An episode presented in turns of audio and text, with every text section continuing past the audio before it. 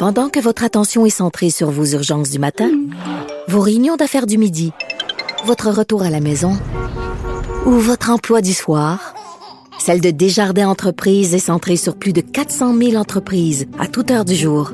Grâce à notre connaissance des secteurs d'activité et à notre accompagnement spécialisé, nous aidons les entrepreneurs à relever chaque défi pour qu'ils puissent rester centrés sur ce qui compte, le développement de leur entreprise. Comme le gouvernement de la CAQ, mais surtout euh, le, ministre lui-même, surtout euh, personnellement le ministre Simon Jolin Barrette. Tu te poses la question, avait-il l'expérience, était-il trop jeune euh, pour occuper, cumuler les, les, les postes qu'il a cumulés? Ben écoute, Mario, tu été jeune député comme moi. Tu été élu à quel âge, Mario? Moi, j'ai été élu à 24 ans. Bon, moi aussi, 24. J'ai eu 24 lors de la campagne électorale. Alors, moi, je pense qu'au contraire, la jeunesse, on a besoin de ça. On a la fougue, on a l'énergie on a l'idéalisme, euh, on a une vision du monde qui est très, très différente, on a une approche aussi euh, au niveau des problèmes en termes de solutions qui est, qui est un autre, qui est un autre corridor, qui est un autre sentier. Donc, pour moi, c'est un plus pour la démocratie, c'est un plus pour les formations politiques, puis ça permet, ça permet de se faire challenger. Les plus vieux se font challenger. Alors là, on a assisté pendant les dernières heures aux excuses, aux amendements, euh, une véritable séance de fessées publiques. Moi, je peux dire une chose, Mario, parce qu'aujourd'hui, le 13 novembre, c'est une journée spéciale dans ma vie. Je fête mes 33 ans de sobriété. Je peux dire à Julien Barrette une chose. C'est les épreuves qui te font, qui te propulsent dans la vie. C'est pas les succès. Alors, il va être capable de faire du judo avec ça? Ça, on va le voir dans les semaines, dans les mois qui vont venir. Parce que tu es d'accord avec moi qui était sonné hier quand il a fait, au-delà ah. du fait qu'on lui avait demandé, t'as pas le choix, faut que tu t'excuses, tout ça, il était sonné sur le plan personnel. Très, très sonné. Alors, comment lui va-t-il euh, jouer avec ça? Comment va-t-il en faire un élément de, force? Il, y a il, y a de l'introspection à faire.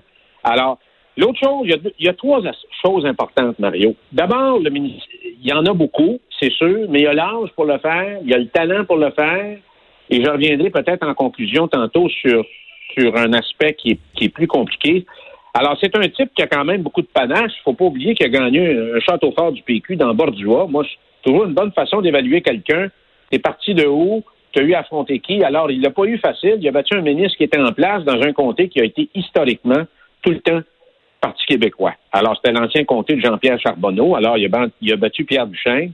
Donc, pour moi, c'était déjà quelque chose de, de très positif dans sa, sa carrière politique. Bon, là, il, doit faire face à quelque chose de très important, puis je pense qu'il a sous-estimé le ministère de l'Immigration. Il faut jamais oublier que sous Jean Parizeau, le ministre de l'Immigration, c'était Bernard Landry, puis c'est un ministère à clientèle, puis c'est un ministère qui demande trois choses, Mario. Le terrain, le terrain, le terrain et encore le terrain.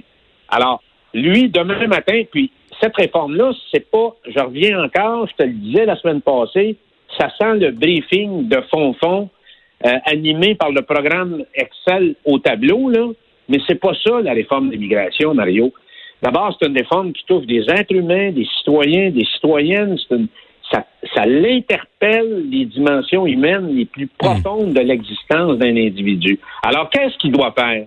D'abord, il doit faire le tour, il doit aller voir des cégeps, des universités, des groupes économiques, écouter les étudiants, se brancher sur une certaine filière intello au Québec, là, qui a le passé du temps avec Joseph Facal, qui lui-même a été ministre, et un, enfant d'immigré. Si je te résume, là, peut-être que son dossier fait un an, un an et un mois, qui est même pas un an qui est ministre, là. Hum.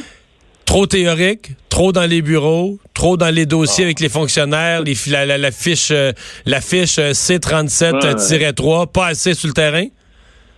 Exactement. Il faut qu'il aille passer du temps avec Lise Bissonnette, rencontrer Guy Rocher, qui est un des, des artisans du Québec moderne sur ces questions-là, qui est encore en vie.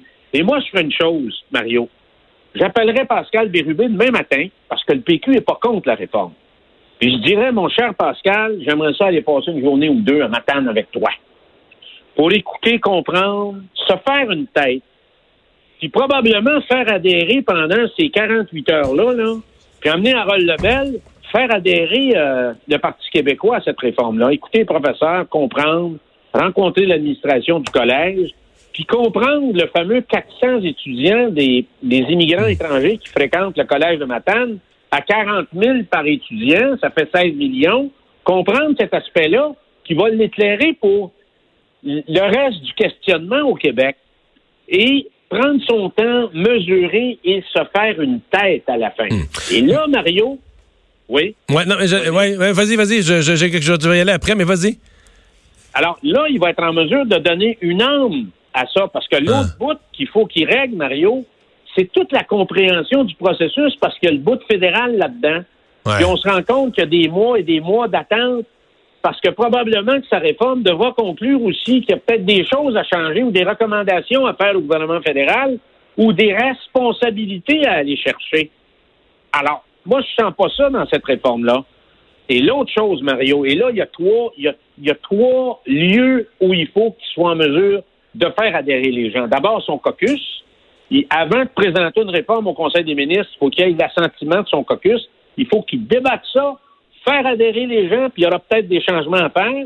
Ensuite, il y a le comité, ce qu'on appelle un comité interministériel, où on devrait retrouver autour de cette table-là les différentes facettes de la réforme qui touchent les secteurs comme l'immigration, l'éducation, le travail, la culture, l'économie, les finances, la famille, les municipalités. Et là, je me suis rendu compte, Mario, donc là, tu commences à avoir quelque chose qui est challengé, qui peut être fort, et là, il reste le comité des priorités. La CAQ en a pas. Mais à la fin de la journée, Mario, le poste de leader, c'est trop pour lui. Parce que tu dois être sur le terrain, tu dois être en dehors de la Chambre, tu dois être avec le monde. Tu peux pas passer quatre jours à l'Assemblée nationale. Alors, il, va te manquer de temps. Donc, pour moi, s'il y a une responsabilité de trop, c'est définitivement la responsabilité de leader parlementaire. C'est impossible. On retient ça. Merci, Gilles. Merci. Salut. Bye bye. Et alors, Vincent, euh, c'est le froid qui va continuer. Euh, encore, à moins un autre 24 heures. Froid qui pose euh, des, problèmes, entre autres aux itinérants. Évidemment, à Montréal, on y pense, mais entre autres aux agriculteurs aussi qui ne sont pas capables de récolter les grains secs dans les champs. Ça pose problème. Il y aura des pertes. Dans le maïs grain, on dit environ 33 mm. des récoltes sont encore debout. Merci à vous d'avoir été là. On se retrouve demain 15 heures.